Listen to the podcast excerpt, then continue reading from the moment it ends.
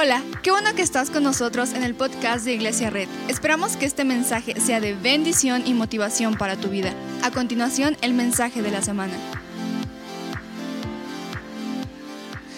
Juan 4:43, estamos en esta serie que se llama, ¿alguien sabe cómo se llama nuestra serie? Se- ¿Alguien sabe cómo se llama nuestra serie? El diario de Juan. Muy bien, estamos estudiando siete señales que se hacen en el Evangelio de Juan para eh, conocer un poquito más a Dios y a Jesús. Ya sabes que la Biblia dice que nadie ha visto a Dios, sino que a través del Hijo es como Dios se nos es revelado. Entonces vamos a estudiar la situación en cómo eh, eh, eh, Juan revela a Jesús y cómo Jesús revela a Dios y Dios revela a Jesús. Y es una situación teológica un poquito complicada, pero vamos a estudiar lo que dice Juan. ¿Alguien está conmigo? Sí, muy bien. Juan 4:43 dice, después de esos dos días, Jesús salió de allí rumbo a Galilea, pues como él mismo había dicho, a ningún profeta se le honra en su propia tierra. Cuando llegó a Galilea, fue bien recibido por los galileos, pues estos habían visto personalmente todo lo que había hecho en Jerusalén durante la fiesta de la Pascua, ya que ellos habían estado también allí. Y volvió otra vez Jesús a Caná de Galilea, donde había convertido el agua en vino. ¿Alguien se acuerda de hace ocho días lo que vimos? Sí, muy bien. Entonces, recuerda, esta historia es Jesús está en un lugar y va a volver de ese lugar donde hizo su primera señal. Cuando nosotros hablamos de señales, entendemos comúnmente la idea como milagros. Entonces, Jesús está haciendo, hace el primer milagro en la boda. Recuerden que los novios lo invitan a Jesús, hace el primer milagro en la boda y ahorita va a seguir su camino para seguir el segundo milagro o la segunda señal. Dice el 46, había allí un funcionario real cuyo hijo estaba enfermo en Capernaum. Cuando este hombre se enteró de que Jesús había llegado de Judea a Galilea, fue a su encuentro y le suplicó que bajara a sanar a su hijo, pues estaba a punto de morir. El 48 dice, ustedes nunca van a creer si no ven señales y prodigios, le dijo Jesús. Señor, rogó el funcionario, baja antes de que se muera mi hijo. El 50 le dice, vuelve a casa que tu hijo vive. Vamos a estudiar esta segunda señal acerca de lo que Jesús hace. Y Jesús está con este hombre, este funcionario real, y, el funcionario real escucha que Jesús está, ¿verdad? El, el tour Jesús, eh, el año cero, ¿verdad? Y va a ir hacia donde está Jesús y le va a pedir un gran favor. Jesús sana a mi hijo porque está a punto de morir. Pero le dice, ven conmigo porque necesito que me ayudes, necesito que sanes a mi hijo. Y Jesús le responde algo que difícilmente nos enseña. Jesús le responde a este funcionario real, le dice, no. Vuelta con alguien y dile, no. Es una de las palabras más bonitas en nuestro vocabulario, la palabra no. Pero la palabra no también significa que alguien, le pedimos algo a alguien y nos dijo la palabra no. No sé si alguien en algún momento ha escuchado la palabra no en su vida. Cuando le dicen, ay, por favor, nada más acéptame un helado, ¿verdad? Y no, ¿verdad? Y te regresas llorando, ¿verdad? Y dices, ok, ahora sí le voy a echar ganas a la iglesia. Porque es el primer momento donde quieres echarle ganas a la iglesia, cuando pasó una ruptura amorosa. No es nada, lo dice la Biblia. Y entonces dice, no, ¿verdad? Y dice no, porque no solamente le niega la oportunidad de sanarlo, porque ahorita vamos a ver el milagro, sino Jesús rechaza la invitación de este funcionario real de ir a su casa. ¿Alguna vez alguien ha sido rechazado? No levantes tu mano, pero ¿alguna vez alguien ha sido rechazado? No levantes tu mano, por favor. ¿Alguna vez alguien ha sido rechazado? Puede ser en diferentes momentos. Puede ser que fuimos los últimos escogidos para el fútbol, ¿verdad? Ya todos tienen equipo y como que te quedan viendo los capitanes así como de, oh, estamos completos, ¿eh? Este, pero si se vuelve el balón puedes ir, ¿no? Alguien ha sido rechazado en su vida, hemos sido rechazados por esas situaciones, hemos sido rechazados por empleos, hemos sido eh, rechazados por relaciones. Todos en algún momento de nuestras vidas hemos vivido una situación que se llama el rechazo. Porque el rechazo, cuando mientras más lo queremos evitar, más debemos darnos cuenta que el rechazo es algo que sucede en el mundo. El rechazo es algo que sucede en la vida. El rechazo es algo que sucede en la iglesia. El rechazo lo vamos a decir, pero no rechazo como ser apartado, sino como que cuando pedimos algo, va a haber alguien que nos diga, no, eso no lo puedo hacer. No, eso no va a suceder. No. Pero hoy quiero hablar acerca, si hace ocho días hablamos acerca de boda, vino y que Dios hace algo nuevo, hoy quiero hablar y el título de mi mensaje es La bendición en el rechazo. Vuelta con alguien y la bendición en el rechazo. Si no entiendes qué significa rechazo, es como cuando le reaccionas una historia a alguien y te deja en visto, eso es rechazo. Ahí ya entendieron los jóvenes, como no, más, así se siente feo. Cuando le publicas un meme, lo etiquetas y no te responde, es lo peor. Todos tus amigos comentan nomás como para que no te sientas mal, ¿verdad? Ay, sí, amigo. No. Todos hemos sido rechazados alguna vez y esta historia nos habla de que alguien también fue rechazado. La, la, Biblia dice que un hombre que era un funcionario real, ahora quiero que veas quién es este hombre, es un funcionario real. O sea, el, que, pide este milagro no es cualquier persona en el sentido de que es alguien que solamente escuchó a Jesús, es un funcionario real. La historia dice que era un hombre noble, era un hombre de la realeza, era probablemente de la casa de Herodes, el rey que estaba funcionando en ese momento. La palabra original que se utiliza para, para determinar funcionario real es la traducción más correcta a pequeño rey. O sea, probablemente este hombre tenía a su cargo una pequeña región de la ciudad donde estaba. Ahora, de donde él estaba a donde estaba Jesús eran 30 kilómetros. ¿Ok? ¿En cuánto tiempo en coche te echas 30 kilómetros? Alguien, rápido. Ok, ya se vio los que manejan muy rápido. No, como 10, ¿no? Yo le calculo unos 30 minutos, ¿no? Más o menos, más o menos, 25 30 minutos. Ahora, caminando, ¿cuánto tiempo te haces? Ah, pues, pues ¿qué, tan, ¿qué tan rápido caminan? Hay que mandarlos cuando... tres, cuatro horas. No, no, no sabemos exacto con plenitud, pero sabemos que este hombre escucha lo que Jesús ha hecho, escucha que va a estar en su ciudad a media hora, a, a 30 kilómetros de donde él está y toma un camino porque tiene a un enfermo en casa. O sea, no sé si te ha llegado un momento en nuestras vidas en que nos hemos sentido tan desesperados que necesitamos hacer algo. Y, definitivamente lo primero que hacemos, o lo que la mayor parte de la gente hace, es ir a Jesús. Este hombre, seguramente, este hombre noble, que era probablemente persona que tenía poder, persona que tenía eh, eh, realeza, persona que era de la casa de Herodes, va a decirle, necesito ver a Jesús porque mi hijo está a punto de morir. Ahora, te pregunto esto, ¿cómo es el trayecto o cómo sería el trayecto? No había WhatsApp, ¿ok? O sea, no le podía estar escribiendo a la gente de tu casa así como, oye, ¿cómo va el chavo? No. O sea, salías y esperabas que Jesús te escuchara y que hiciera algo. O sea, yo creo que este noble ve a su hijo y no sé si se despide de él.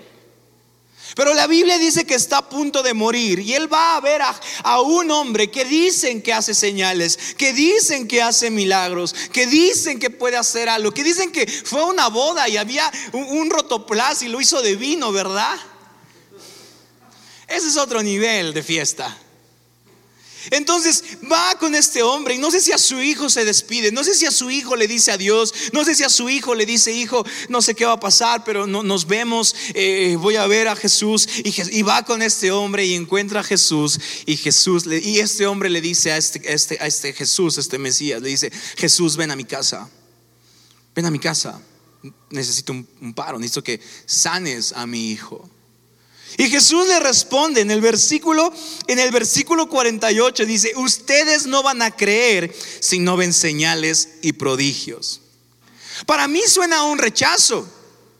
Para mí suena un rechazo porque unos momentos antes Jesús nos ha dicho, o la historia nos ha dicho, que Jesús ha ido por varios lugares y en algunos de ellos no ha sido bienvenido. Por ejemplo, estuvo en su tierra natal y hizo y leyó en la sinagoga el rollo de Isaías y le dijo a la gente, "Y en delante de ustedes esta palabra se está cumpliendo." ¿Y sabes qué hizo la gente? Lo quería tirar de un acantilado. Lo quería tirar de un acantilado. Entonces, Jesús en su tour Galilea año 1, ¿verdad?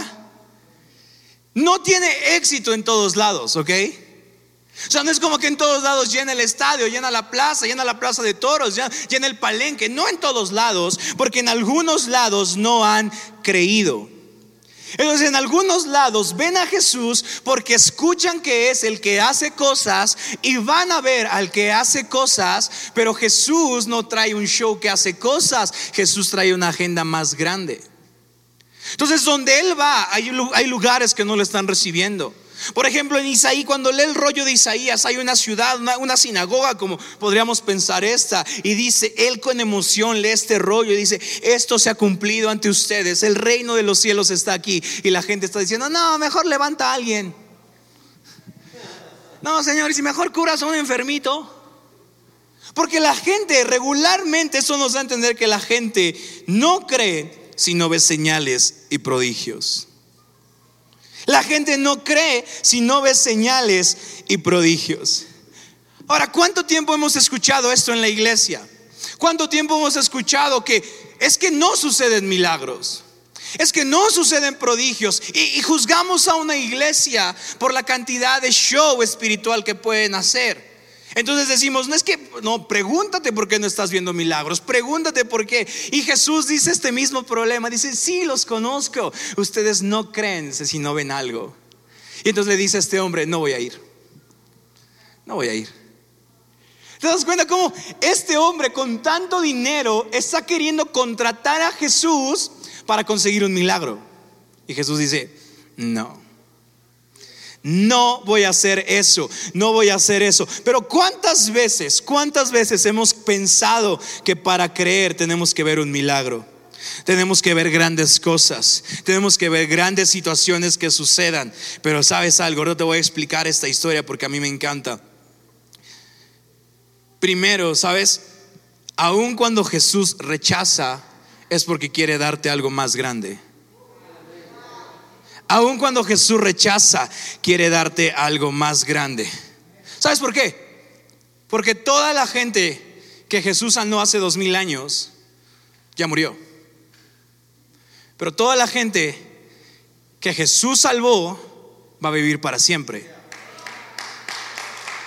Toda la gente que Jesús pueda sanar va a morir. Toda la gente que Jesús sanó, toda la gente que se levantó, toda la gente que le hizo un milagro, ya murió.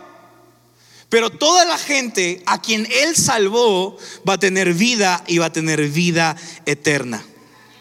A veces queremos ser alimentados y sanados, pero no ser salvos. A veces queremos ver un milagro, ver una señal, pero no creer en el milagro más grande que es en el milagro de la salvación. A veces queremos que lo principal para Jesús sea alimentar, hacer milagros, hacer prodigios y sanar. Pero ¿sabes cuál es la agenda principal para Jesús? Que Jesús vino a traer salvación. Vuelta con alguien y dile salvación. Jesús le dice a este hombre, no iré, pero porque quiere cambiar su concepción de Cristo. Quiere cambiar su concepción de Jesús. Le, está diciendo a este, a este hombre, yo sé que tu hijo está mal. Yo sé que tu hijo está enfermo. Pero si vienes a mí solo para pedir que lo levante, no lo haré. No lo haré. Porque para el humano la agenda más grande es ver cosas, es ver grandes señales, grandes y prodigios. Pero para el reino de Jesús lo más grande es el milagro del interior. El milagro del interior es más grande que el milagro que se pueda ver.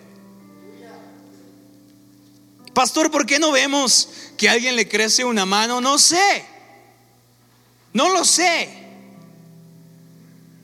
Pero ¿sabes sí que sé? Que hay salvación fluyendo de esta casa para familias, para matrimonios, para gente de otras religiones, de otros contextos. No sé si en algún momento veamos grandes señales y prodigios, pero sé que la mayor señal es la que es por la que este hombre fue rechazado, porque cuando alguien quiere ver solo un milagro exterior, Jesús quiere cambiar su fe y ser un milagro interior. Esa es la prioridad más grande del reino, salvación. No frases tuiteras, no milagros, no grandes shows, sino una alma salva. Ese es el milagro más grande. Por eso este, este, este hombre, imagínate, va corriendo con Jesús. Jesús, Jesús, oye, no seas malo, vente a salvar a mi hijo. Vente, y, ya se está yendo a su, a su, casa. Vente a sanar a mi hijo, ya está yendo a su casa. Y Jesús le dice, no, no, No voy a hacer un milagro en tu vida hasta que lo primero que esté en, tu, en tus prioridades de vida sea la salvación. ¿Quieres, no quieres ser salvo? No, no, no me contrates para hacerte un show. No me contrates para hacer un stand-up. No me, no, me contrates con mi ataúd de nuevos brazos y nuevas piernas y ojos. No, no voy a ir. ¿Quieres que vaya a tu casa? Necesitas creer en salvación. Necesitas creer en salvación. Pero no a veces ese rechazo lo recibimos mal. ¿Cómo, ¿Cómo recibes? Y voy a hablar de algunas cosas y voy a ir terminando. ¿Cómo recibes cuando Jesús te dice no? ¿Cómo lo tomamos? Podemos decir, no, ma, Jesús, qué mala onda eres. Al otro sí le hiciste paro y a mí, ¿qué onda? No, mira ese cuate. Yo, yo no falto, cuatro servicios me echo, multiplícalo. Son como 200 por domingo, 200 por año. Él, va cada tres meses. A veces queremos eso, porque a veces recibimos el no de Jesús pensando que no quiere hacer algo conmigo, pero sabes algo, sí quiere hacer algo contigo, solo que no es lo que tú quieres, quiere hacer algo más grande, quiere salvar tu vida. Quiere salvar tu vida. Pero, pero después de la recepción del rechazo, viene la desesperación del rechazo. Porque este hombre, imagínate así como, ¿cómo, de que no? ¿Cómo de que no vas a ir? Si en una boda hiciste vino de agua, ¿no me vas a ayudar? Porque a veces es la desesperación del rechazo. O sea, caminó 30 kilómetros. Caminó 30 kilómetros para encontrar un milagro y Jesús le dice, no iré contigo. No voy a ir contigo.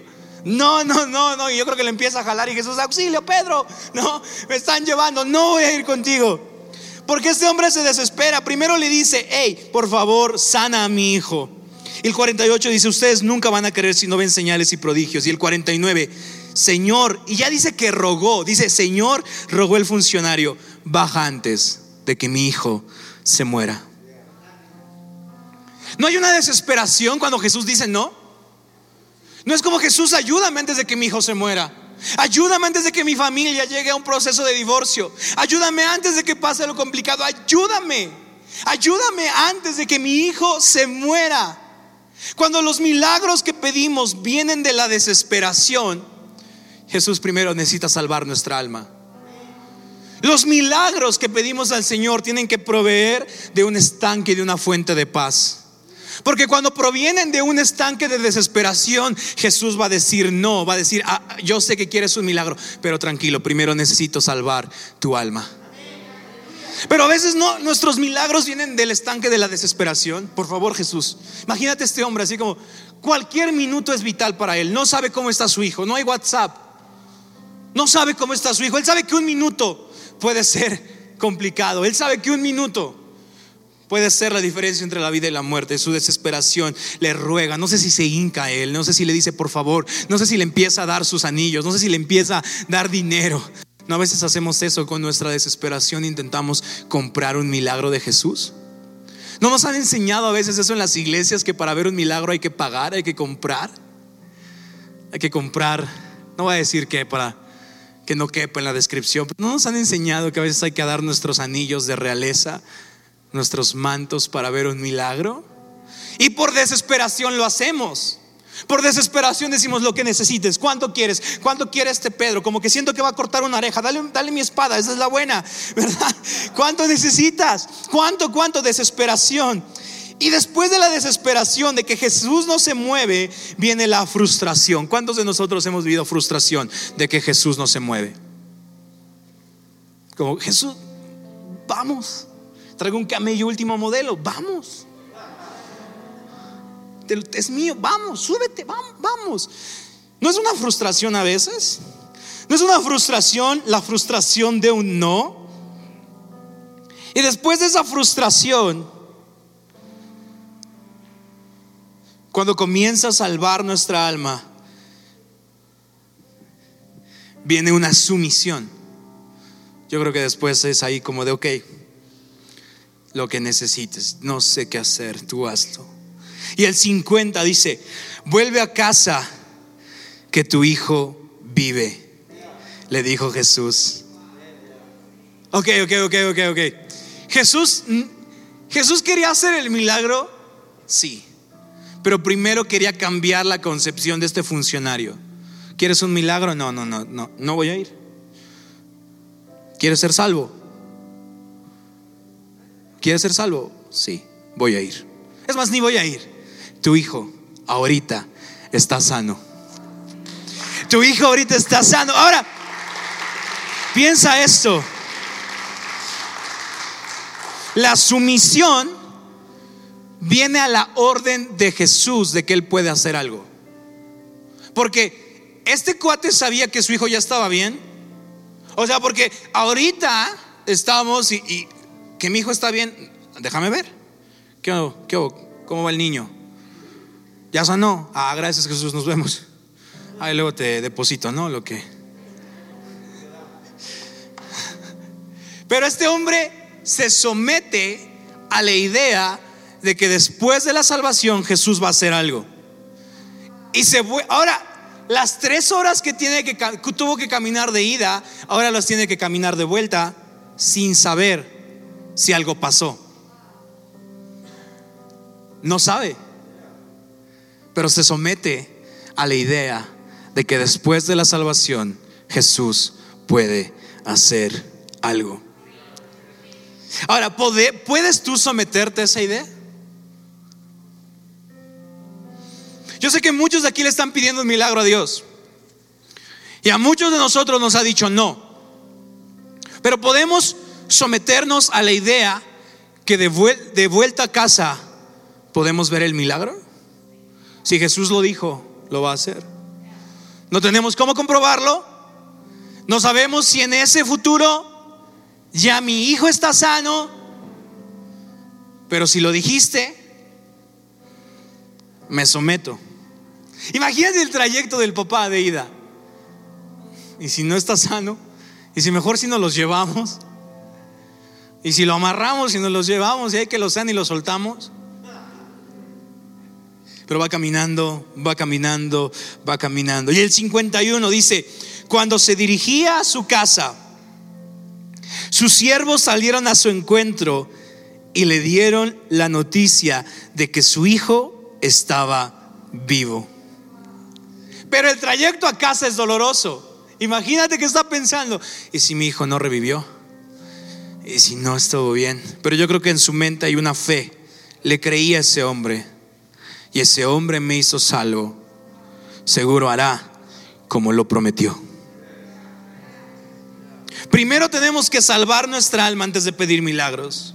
Porque el milagro más grande no es ver brazos crecer, no es ver cosas suceder. El milagro más grande es ver familias siendo salvas, hijos siendo salvos. Claro, claro, yo sueño que algún día alguien vea un milagro en esta casa y veo grandes milagros, yo lo sueño y lo oramos.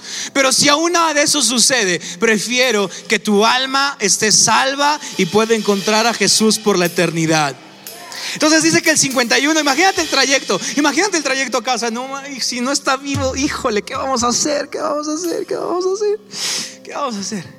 Pero de repente ve a lo lejos y ve que sus siervos están celebrando y dice, no inventes, me rechazó, dijo que no a mi petición, me salvó y ahora levantó a mi hijo, porque Él es bueno.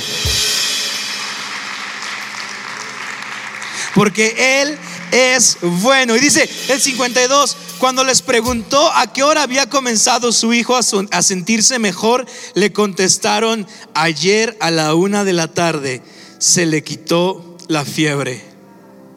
Yo creo que cuando Jesús ve a este hombre, dice, manda la señal así, divina, así por... y en ese mismo momento lo sana. Pero ahora tiene el padre ahí sin saber cómo su hijo está y Jesús ya hizo el milagro. Pero tiene al padre rogando y Jesús no le va, lo va a rechazar para salvarlo. Y dice, entonces el padre se dio cuenta de que precisamente a esa hora Jesús le había dicho, tu hijo vive. Tu hijo vive. Ahora, ahora, ahora, ahora. Ok, ok, ok, ok, ok. El milagro era para uno, ¿estás de acuerdo? Era un hijo. Pero dice la Biblia que así creyó él. O sea, la traducción más exacta sería, así fue salvo él con toda su familia. Así fue salvo él con, toda su familia. ¿Sabes eso qué significa? Que a veces Jesús dirá no. Pero un no de Jesús es su respuesta para devolverte la salvación y la fe en Él. Hoy Jesús a alguien le está diciendo, no lo voy a hacer. No, no voy a ir, no voy a correr tras de ti, no voy a orar por esa nueva, nueva tele de 50 pulgadas. No, no lo voy a hacer. No, no. Y podemos preguntar, ¿por qué no Jesús? Porque quiero salvar tu alma. No tendrás el mejor negocio porque quiero salvar tu alma. Después hacemos lo que quieras. Pero primero vamos a salvar tu alma. Y esa es la segunda señal La señal que habla de que Jesús es un Jesús que salva. No con show, no con grandes cosas, no tuvo que ir, pero lo salvó. Si alguien quiere ser salvo el día de hoy, ¿por qué no se pone de pie con nosotros? Muchas gracias por acompañarnos. Subimos contenido semanalmente, así que suscríbete y síguenos en redes sociales. Te dejamos los links en la descripción. Nos encanta pasar tiempo contigo, así que si estás en Tlaxcala, no olvides visitarnos este domingo.